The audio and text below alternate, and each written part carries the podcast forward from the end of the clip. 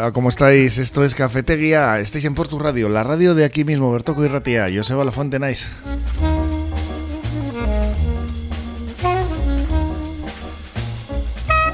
Y estamos, eh, fíjate, ¿no? Ayer ya decíamos que no había lunes esta semana, así que hoy es miércoles, ¿eh? Dos días ya y miércoles, 3 eh, de mayo de 2023, en el 105.7 de FM en tu dial favorito, aquí en Portu Radio, con el control técnico de Josu García y la producción de Marian Cañivano, a la que ya saludamos. Hola, con todos los temas preparados, ¿no?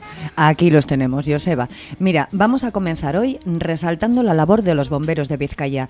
Durante el último fin de semana han evitado que cuatro cuatro personas se suicidaran en Erandio y en Baracaldo. Es que no es poco, sí, ¿eh? Sí, cuatro Lo y... que preocupa es la cifra, ¿no? La gente que se quiere suicidar, ¿no? Sí, sí, en, que quiere en dejar este días. mundo. Además, eh, una de ellas muy emotiva en, en Rontegui. Luego, luego comentaréis vosotros, pero la verdad es que de película. Desde sus redes sociales, además, han aprovechado también para recordar a quienes pudieran estar pasando por un mal momento, pues que no están solo y que tienen unos determinados números de teléfono a los que pueden, pueden llamar y que luego también hablaréis de ellos. Quienes también han tenido trabajo estos últimos días pues han sido los buzos de la Armada Española. A seis metros de profundidad han recogido del fondo del mar un obús y granadas de la Guerra Civil en los acantilados de Ichaslur, entre Poveña y, y Cobarón. Sí, que no parece que sean las fuerzas comunes lo único que hay que descubrir, por lo visto. Pues no, ya llevan, ya llevan unos cuantos pepinitos rescatados. Venían preparados además para detonarlos, pero bueno, no ha hecho falta. Eh, y continuamos en la costa vizcaína, esta vez para hablar de los dos primeros cruceros que han llegado a Guecho, de esos 20 que se tiene previsto que lo hagan eh, durante este mes de mayo. Y un último tema, relacionado con la situación en la que se encuentra la sanidad vasca, más concretamente con la situación que en la que se encuentra la atención primaria. No hay médicos en los ambulatorios, faltan 186 plazas por cubrir en Vizcaya, eh, perdón, en Euskadi, y de aquí a tres años se va a jubilar además el 15% de la plantilla. Así Y, que... sí, unas cifras preocupantes, Sí, además sí. una temporalidad que eh, sobrepasa el 50%. Sí. Bueno, la verdad es que no son datos muy halagüeños eh, No, para no, Osakidecha. no, Pues es que recasco, Marian. Ahora vamos con todos estos temas, pero primero con la predicción meteorológica de Euskalmet con Egusquiñe y Turrioz. Eguneon Egusquiñe. Egunon, tiempo claro y muy caluroso, marcado por el viento del sur. Empezaremos el día con temperaturas suaves, pero a medida que avance el día, el viento del sur irá adquiriendo fuerza y las temperaturas se dispararán, con máximas ligeramente por encima de los 30 grados. Por la noche el viento girará oeste-noroeste con fuerza en el litoral, con rachas fuertes y muy fuertes, y el giro también se podría notar cerca del litoral, con el consecuente descenso de la temperatura. Resumiendo, ambiente claro, viento del sur cada vez más intenso y calor, temperaturas por encima de los 30 grados. El jueves descenderán un poco las temperaturas diurnas, pero seguiremos con valores primaverales, con máximas en torno a los 25 grados. A primeras horas ambiente fresco y es probable que se forme algo de bruma o que tengamos algunos restos de nubosidad a primeras horas, pero levantará durante la mañana. El resto del día ambiente soleado con el cielo prácticamente despejado.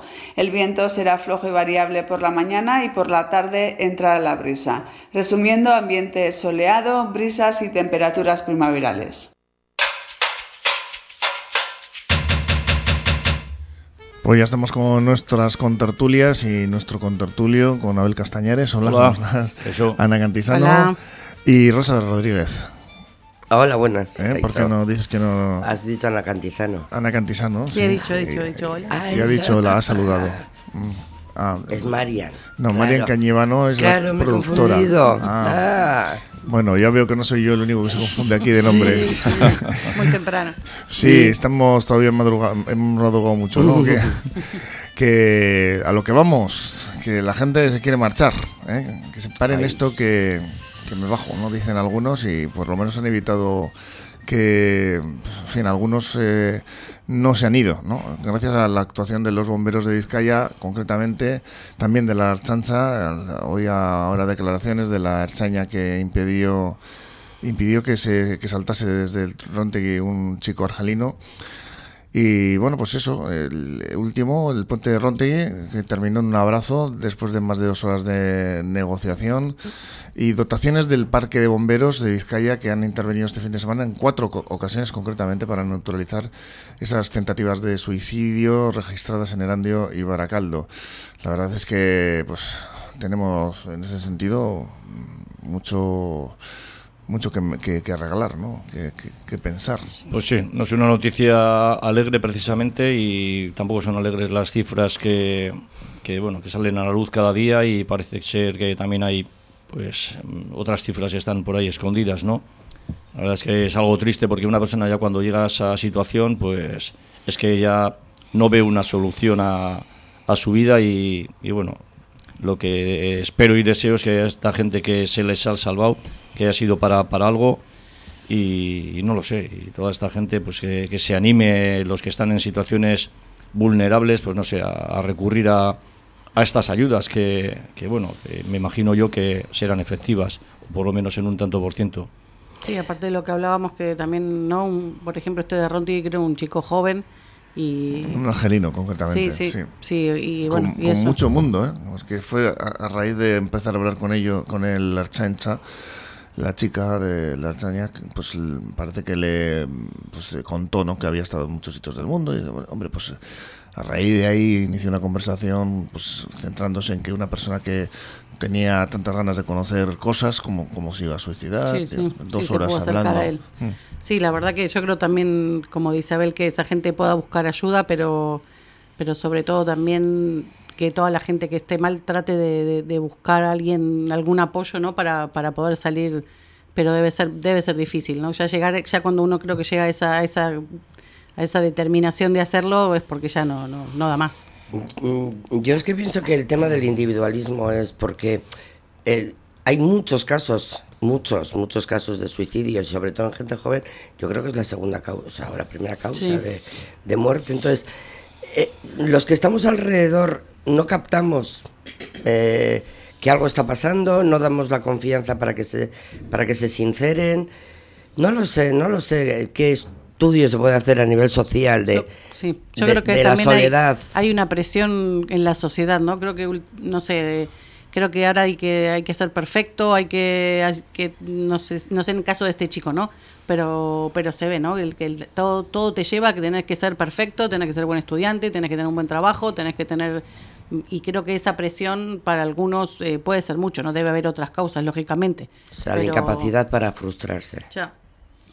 Sí, también, pero yo creo que también habrá que distinguir igual casos y casos. Yo creo, yo he conocido gente que ha estado ahí en, en, la línea, no voy a decir del suicidio, pero sí de una depresión de estas de caballo que luego eh, te puede llevar a, otras situaciones, pero yo creo que, por ejemplo, en el caso de este chico que es argelino, que vienen de fuera, que vienen con, pues una mano delante y otra detrás, yo creo que igual el problema igual no es ese, sino simplemente que no, no encuentra una, una salida a su vida. Y no es porque les pidan que sean altos, guapos o feos, sino que, que no, no tienen un, un proyecto de vida, una salida. Y yo creo que bueno, que, que aquí habría que distinguir Sí, bueno, pero ese sería otro tema, ¿no? El tema, de, el tema de la inmigración y eso, pues, que te voy a contar. Pero bueno, eso, sería ya otro debate. porque Por eso, yo creo que no se Cuando llegan este, estos casos así, nos, nos echamos las manos a la cabeza, pero después en el día a día, eh, la discriminación, que a todos nos gustan los inmigrantes y después a nadie le gusta. Bueno, que realmente, no sé, pues, eh, para mí no es un argelino ni para mí es una persona. Ya, sí, lo que pero si, lo, si lo pones en contexto es un argelino. Yo no sé si este era el caso, que era un emigrante, porque es que no es que no nos gusten los emigrantes, no nos gustan los pobres. Yo creo que esa es más... Yo creo que es más la lectura que no nos gusta. Sí, a mí cuando me decían, bueno. que se vayan todos, bueno, pero nos llevamos a todos, ¿no? Nos llevamos a Messi, nos llevamos al premio Nobel hispano-peruano. ¿Por qué el, el premio Nobel es hispano-peruano? Y después otro es el Sudaca. ¿No? O sea, pero, bueno, son dos debates diferentes, este para otro día igual, ¿no? Pero, pero, bueno, lo, triste es que hay muchos suicidios y que yo creo que es algo que hay que, hay que meter mano, no sé desde dónde, pero hay que meter mano pues, pues para animar a toda esta gente a que a que no lo haga y bueno, y luego no sé hasta qué punto también establecer también hay una estadística de por qué la gente lo hace. Creo que no hay mucha ayuda también, ¿no? Porque muchas veces, si la gente lo hace o les ayudas, pero no sabes por qué lo hacen, eso es volver otra vez hacia atrás, no sé, con otras personas. Sí, a lo mejor eso, ¿no? Decían que la, la lista para, para que te atienda un psicólogo, un psiquiatra es de muchos meses, entonces a lo mejor también por ese lado hmm. Muchas veces quizás pensáis que no hay la suficiente sensibilidad en Osakidecha a la hora de detectar eh, estas personas que tienen problemas serios. Hombre, yo creo que el problema no es que no hay sensibilidad en Osakidecha, sino no hay sensibilidad en la sociedad. Sí. Somos, en eso sí que te doy la razón, somos cada vez más individualistas, vamos a, lo nuestro en todo, en huelgas, en, decisiones, en, en, todo, vamos a lo nuestro.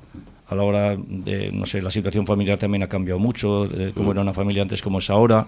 Yo creo que ahora hay mucho más individualismo y, bueno, es, es lo que hay. No sé si nos viene bien o nos viene mal, pero Mira, a mí me sorprende, el otro día estaba hablando con una chica que lleva 23 años viviendo en una comunidad y no conoce ni a su vecina.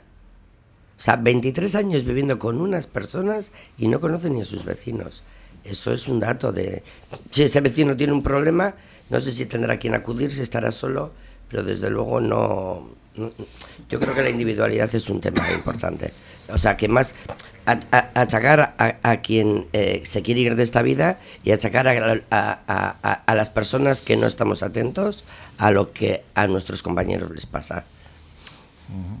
Pues los datos son tremendos porque estamos hablando de que el pasado año fallecieron 148 personas por su propia voluntad, por suicidio en Euskadi, 71 concretamente la mitad en Vizcaya. De ellas 48 eran hombres, 23 mujeres, por edades 8 tenían menos de 30 años y 2 no llegaban a los 19 y 32 entre 40 y 60. Solamente 7 eran ya octogenarias y una había superado los 90 años.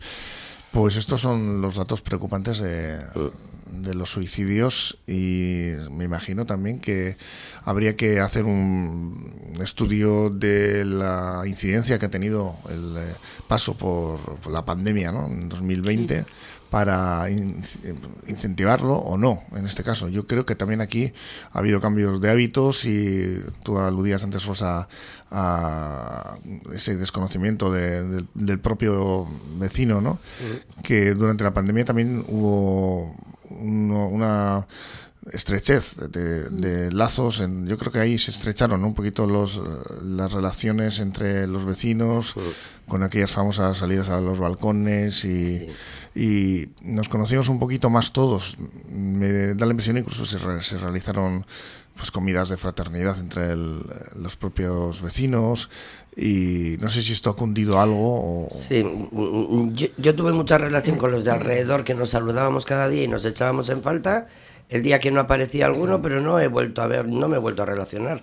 No por su parte, por la mía tampoco, ¿eh? No he vuelto a tener. Ya no me acuerdo quién vivía en el ¿Hemos vuelto a, cambiar el chip? ¿o qué? Sí. yo creo que hemos vuelto a cambiar el chip. Nosotros tuvimos un caso muy curioso. En el barrio, pues eh, salía todo el mundo. Entonces había una vecina que, como vivía en la vuelta y no, la y no veía a nadie ni la veían a ella, pues ella salía de su casa directamente y se ponía en el centro de la cruz de lo que es del barrio, ¿no? Y se ponía ella a cantar y bueno, y todos los días la esperábamos. Y un día no vino y fue muy curioso, eh, todo el mundo preocupado. Y nada, eh, me acerqué yo hasta su casa y le digo, oye, ¿qué te pasa? Y dice, nada, mira, es que me han venido unas amigas y ya nos hemos quedado en casa tomando el cafecito, cuando todavía podía estar con, precaución dos o tres personas. Y dice, vale, me quedo tranquilo. Qué contenta pero, estaría. no, no, ya encantadísima de esa preocupación del barrio, pero la verdad es que yo creo que hemos vuelto ahora, ahora otra vez a lo mismo. Yo creo que mi teoría era que era la gente buena fue en aquellos momentos más buena y la gente mala se, seguía igual, o sea, o siendo peor. Yo creo que no, no, nos ha hecho cambiar mucho. Bueno, pues eh, pasamos eh, a otro tema. Concretamente nos eh, vamos a, bueno, algunos que también han tenido un fin de semana intenso. No, no son en este caso como los bomberos o los chañas que han tenido que estar pendientes de estos, eh, bueno, de estos intentos de suicidio y en este caso hablamos de los buzos de la Armada Española que recuperaban, en este caso, a 6 metros de profundidad un obús y granadas de la guerra civil en las inmediaciones del antiguo cargadero de costa en Poveña, concretamente en los denominados acantilados de Ichaslur, que por cierto están cortados, creo, todavía, por unos desprendimientos.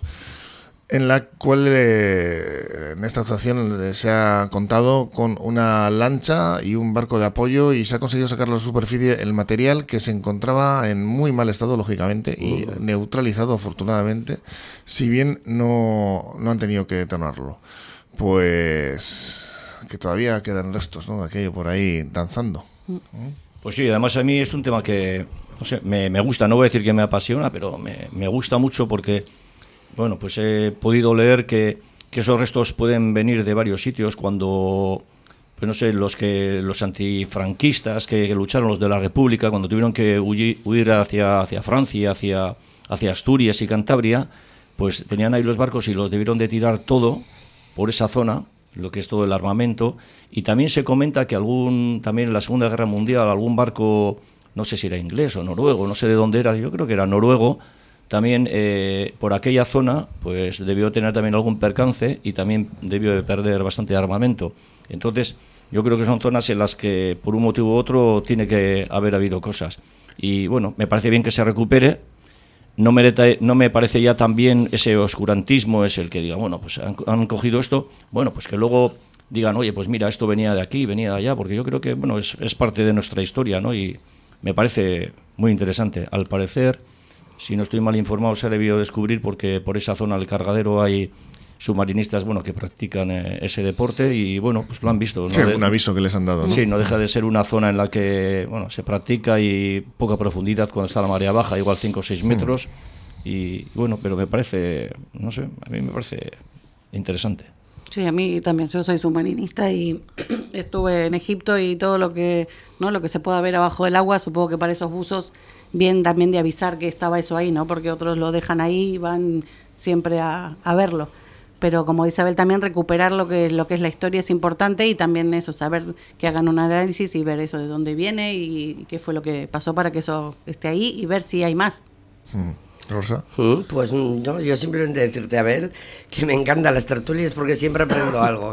No sabía dónde venía, cómo venía, había oído la noticia y bueno, que sea porque se desprendieron de la carga en aquel momento. Siempre aprendo en estas En la retirada, ¿no? Sí, sí, en la retirada, así fue, para, para poderse marchar, huir más rápidamente, y, o si les pillaban que no les pillaran con nada, y huyeron hacia otras provincias o incluso a Francia y además justo eso fue justo en ese punto, más o menos, porque mm. ahí es donde estaban, pues eso, varados cantidad de barcos así mm. de la, de la República. Mm, los últimos, ¿no? Que quedaban. Los, últimos de Filipinas. Sí, sí, sí. bueno, pues vamos a hacer una pequeña paradita en el mar, ¿no? Pero casi, porque luego seguimos, continuamos con el mar aquí en Cafetería en la tertulia. Estudio Francia, arquitectura de interiores, profesionales del interiorismo y gestión de proyectos, reformas integrales de viviendas y locales comerciales. Hacemos realidad tu proyecto, por pequeño que sea. Confíanos tu idea y disfruta del resultado sin sorpresas. Presupuesto controlado y obras en plazo, gracias a un equipo multidisciplinar de profesionales que realizan un seguimiento diario de la obra. Estudio Francia, calle Barringoitia, número 7, Portugalete. Llámanos al 616 994 419.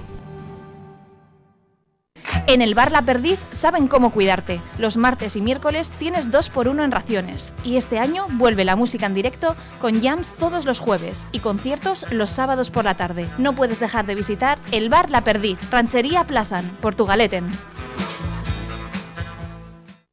Con la utilización de la chartela comercio de Portugalete, entras en sorteos diarios de vales de compra a consumir en los establecimientos asociados de la Asociación Comercial y Profesional y son acumulables. Hazte ya con tu chartela de compra. Son todo ventajas, porque el comercio asociado es tu mejor aliado. Compruébalo.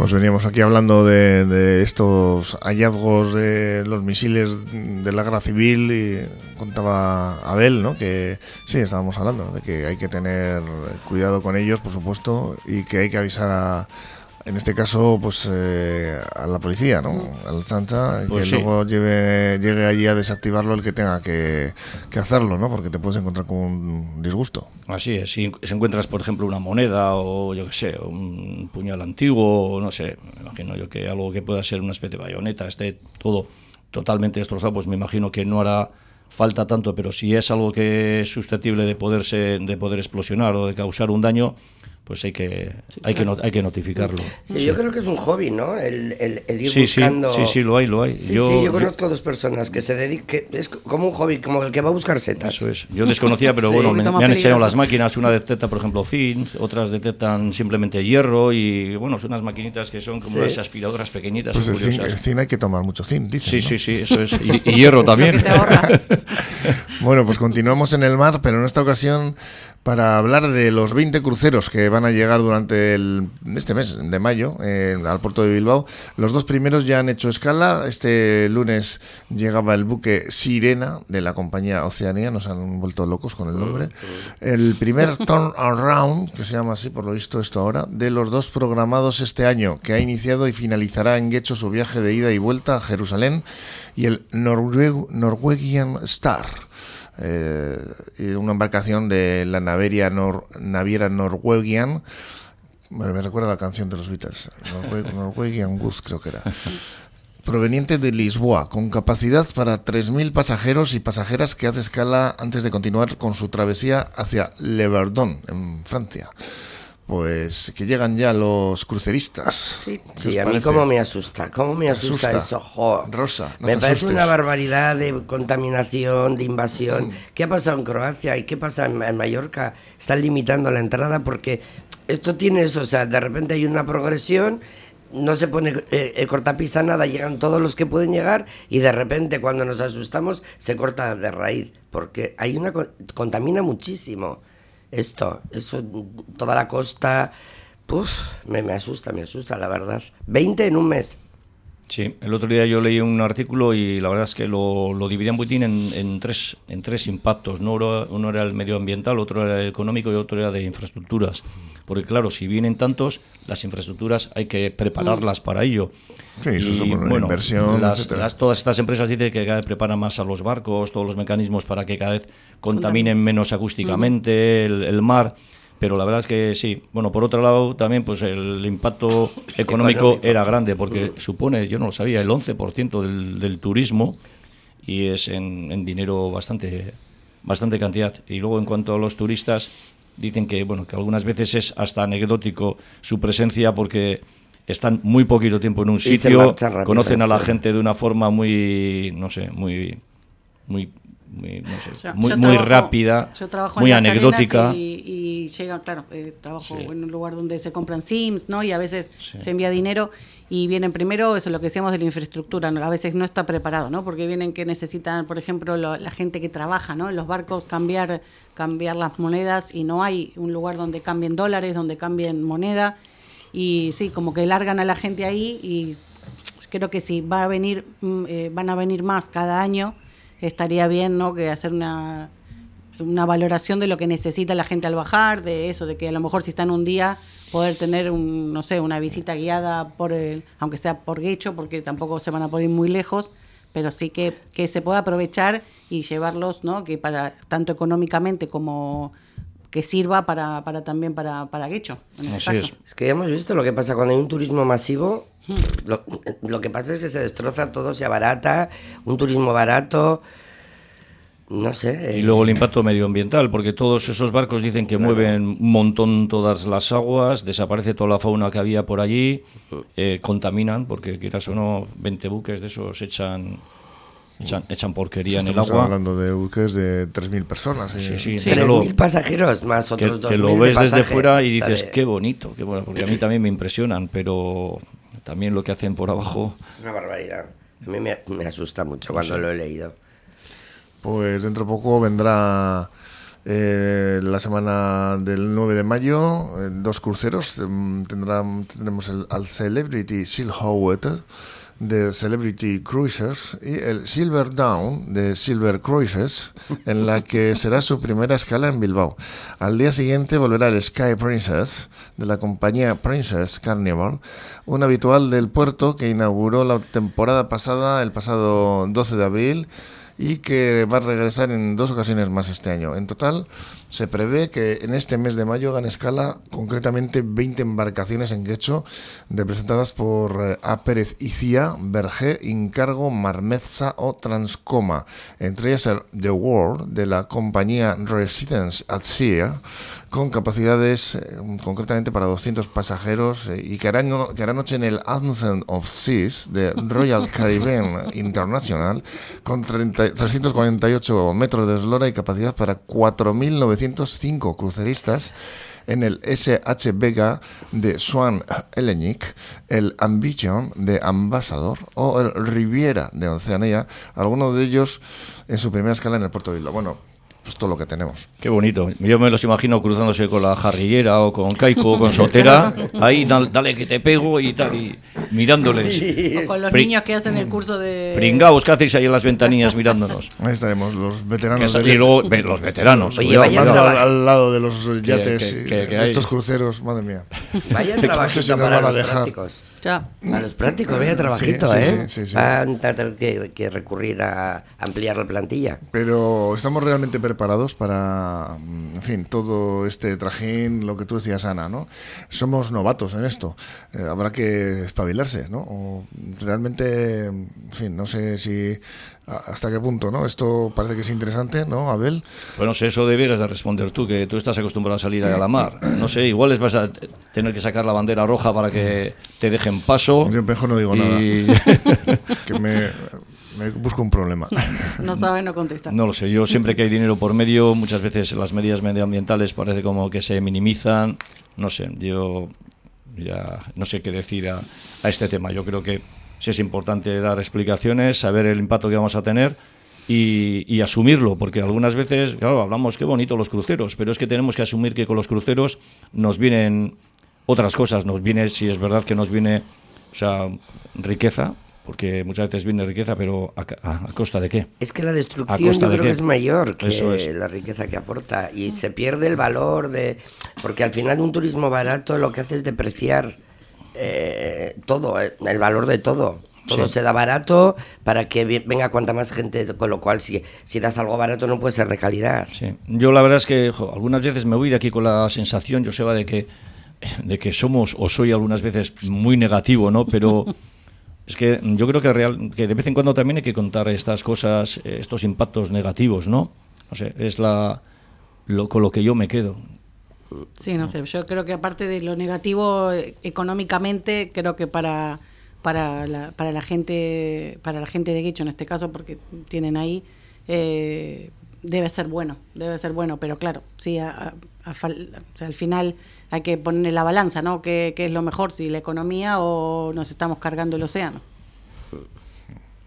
Pues una valoración que, es interesante, ¿no? Pero mm, bueno, pues eh, desde luego la infraestructura, las infraestructuras que tenemos se supone que están dirigidas a recibir este tipo de transatlánticos transoceánicos y, por aquí van los tiros, ¿no? Y bueno, pues vamos a, ir viendo datos y habrá que ir sacando conclusiones también en, eh, lo sostenible y en, cómo afecta ¿no? a, toda, toda la, costa, ¿no? Porque esto al final, pues eh, lógicamente tiene un impacto medioambiental. Pues le, he pedido a Josu una canción que no sé si va a ser capaz de ponerme. Le estoy viendo ahí buscando. A ver, Josu, ¿la tenemos? ¿La tenemos?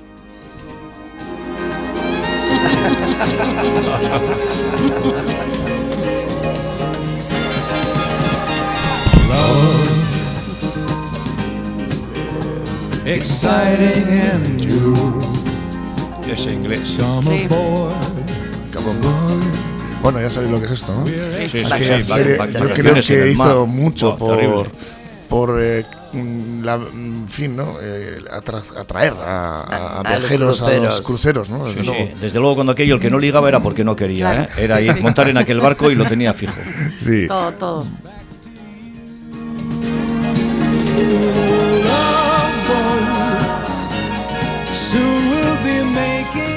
Yo creo, que nos acordamos todos del camarero negro, no sé por qué. Sí, sí. ¿Eh? Era más simpático. Sí, sí.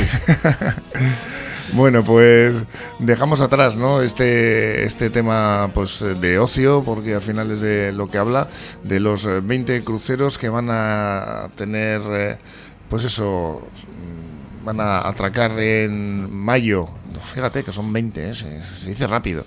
En Guecho y nos vamos con otro asunto totalmente, radicalmente diferente y serio también, porque la falta de médicos es un tema serio. En la atención primaria, el gobierno vasco aprueba un plan para retrasar la retirada de facultativos y rescatar. Esto es como en la guerra, ¿no? Cuando se tira de la reserva ¿eh? de facultativos y eh, hasta los 70 años en, en, un contexto de casi, vamos, eh, pues, ya te digo, pues prebélico, ¿no? 200, 200 plazas sin cubrir y una decena de jubilaciones eh, en tres años. En fin, los datos parece que muestran que ahora mismo faltan ya 186 facultativos en los ambulatorios vascos, que el 15% de los médicos de familia y pediatras tendrían derecho a colgar la bata de aquí a tres años y que en total los aquí echa a perder hasta 2026 1.391 médicos ¿eh? en tres años y 912 enfermeros y enfermeras. Pues como no pongan una medida, porque esto es... Eh, nos parece que es un poco pues algo muy puntual. Ya, además, va a haber una gran OPE este verano, una gran, he estado oyendo esta mañana, pero claro, esa OPE se hace ahora para cuando sea efectivo que esas personas se incorporen, si todavía no se han incorporado los del anterior OPE. No, no, no sé por qué esta burocracia tan, tan lenta, no entiendo. Sí, me parece que no es que no hay, sino eso, que todavía no, no se pudieron incorporar los anteriores.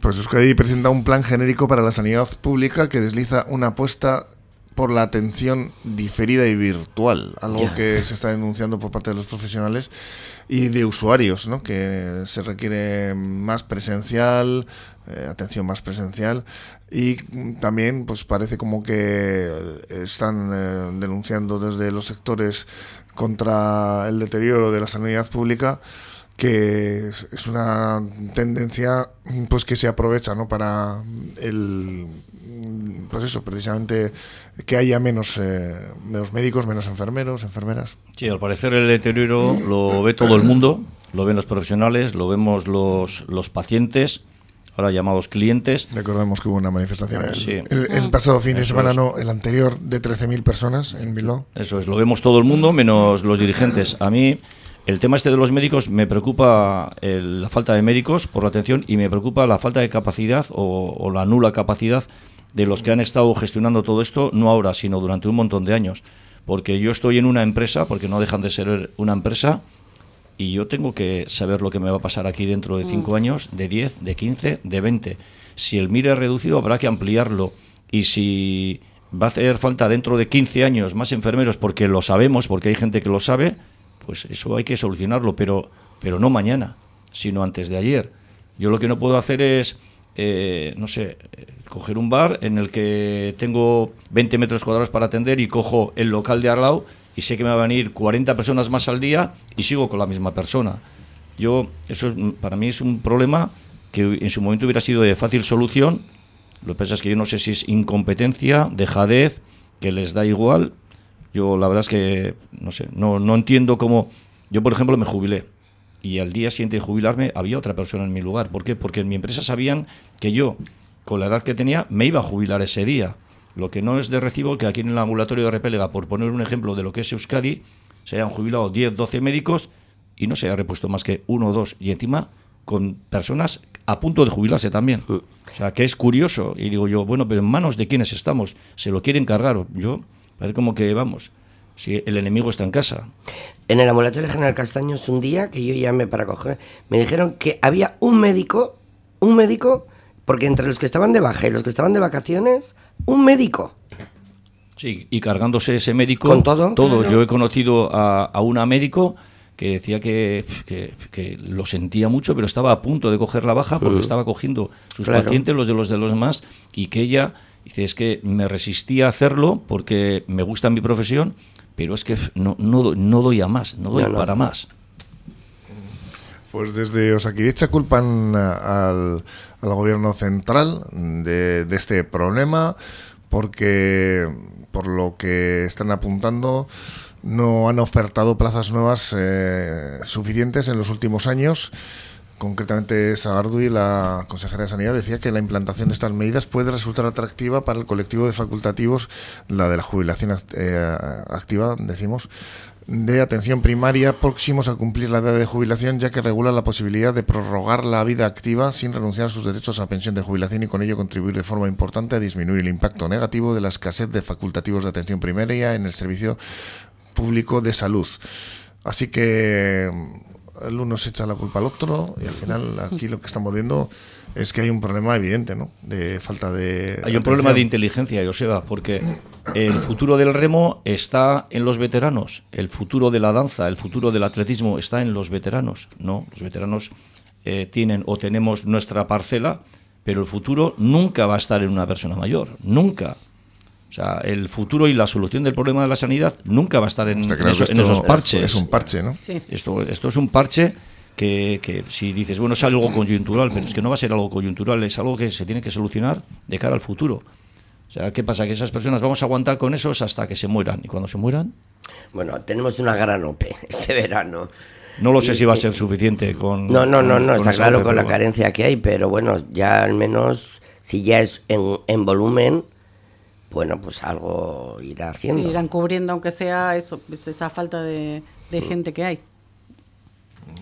La consejera de Salud, Gochone Sagardui, avanzó este verano de 2022 la necesidad de un cambio cultural, entre otras cosas, porque iba a implicar desplazamientos más largos para ir al médico. Y el reciente plan estratégico de Osakidecha se presentó con alusiones a un centro de salud virtual y a atención en diferido. Pues hacia aquí nos quieren encaminar hacia la atención diferido, virtual. Bueno, y esto parece que quieren presentarlo como una solución. Lo de diferido es de juerga. Yo la verdad es que eso de diferido me, vamos, me recuerda al PP con aquellas cuentas en diferido. Y, la verdad es que yo ya no, no, no sé ni, ni cómo catalogar a esta persona. Yo, se quiere encargar sencillamente la, la sanidad, que todos vayamos al final en un caso de emergencia o de necesidad a la privada y no hay, no hay otra. Y si lo quieren ver de otra forma y encima conceptos como diferido, presentó un programa hace poquito de lo que iban a hacer sin especificar nada. O sea, vamos a mejorar esto, vamos a mejorar lo otro. ¿Cómo? Vamos a mejorar que tú puedas ir mejor al trabajo. ¿Cómo? O sea, el cómo, o sea, todo el mundo se ha quejado, todos los sindicatos, todos los profesionales, que esos cómo no aparecen en ningún sitio de, del proyecto de, de, esta persona o de este departamento. Sí, es una pena, ¿no? Porque la, bueno, yo creo que te conté una vez, ¿no? Cuando que la sanidad pública, ¿no? En Argentina, imagínate, ¿no? Es imposible ir. O sea, si no tenés una privada, tenés la suerte de poder pagártela a, la pública. Y me acuerdo cuando yo iba a tener a mi hijo, hablé con mi mamá en Argentina y me dice, ¿y dónde lo vas a tener? No, en el hospital. Claro, mi mamá casi se desmaya, porque, porque para mi mamá un, hospital le parecía, claro, que, que allí en Argentina es complicado el asunto y cuando tuvo la suerte de venir un año y entonces la llevé hasta Cruces y entramos y a Cruces para que viera ¿no? las instalaciones de lo que es la sanidad pública. Y claro, estaba alucinada porque a comparación de lo que puede ser la sanidad, pública en nuestros países, eh, la verdad que es, no tiene punto de comparación. Entonces es una pena que poco a poco eh, se, vaya, se vaya desgastando eso, y no digo que va a llegar como otros países, pero sí que, que que Osakidecha es, o sea, para mi entender... Era un eh, referente. claro, es buena para que poco a poco sí se vayan cargando, cargando todo lo bueno que hay. Pues en Euskadi, precisamente donde la preocupación y la crispación ha aumentado eh, respecto al estado de salud de, valga la redundancia, de la, salud, de la sanidad pública, se ha multiplicado por cinco desde antes de la pandemia y estamos inmersos en movilizaciones continuas. Eh, de la, por ejemplo, del 22 de abril en Vitoria, Donosti, en Bilbao, han brotado plataformas locales denunciando situaciones en cada uno de los lugares de referencia. Esta misma semana hemos tenido, bueno, la pasada, una huelga de sanitarios rurales alaveses y en plena campaña electoral también hay prevista una doble huelga general, en concreto los días 18 y 19 de mayo. Pues esta es la situación, ¿no? Con, con eh, Osakidecha, con la falta de facultativos, de enfermeros y enfermeras, y nos hablan de diferido, nos hablan de eh, atención virtual y de estas cosas que parece como que no sé, que no, no, no hay mucha intención de, bueno, lo que tú dices, ¿no? Al final el parche Abel de... De, llamar a, a, filas a, gente que ya está jubilada, ¿no? Así es. De todas formas, yo también tengo constancia de que no han recurrido a la hora de, de tomar algunas decisiones a la gente que está trabajando en ello. O sea, no lo que es en este caso a los médicos, no han recurrido al sindicato de médicos, a, a la dirección de los médicos a ver cómo se puede solucionar. O sea, lo han hecho todo, pues como se hacen muchas cosas. Hacen muchas cosas sin contar con los que luego van a estar ahí en, en el servicio, en el día a día.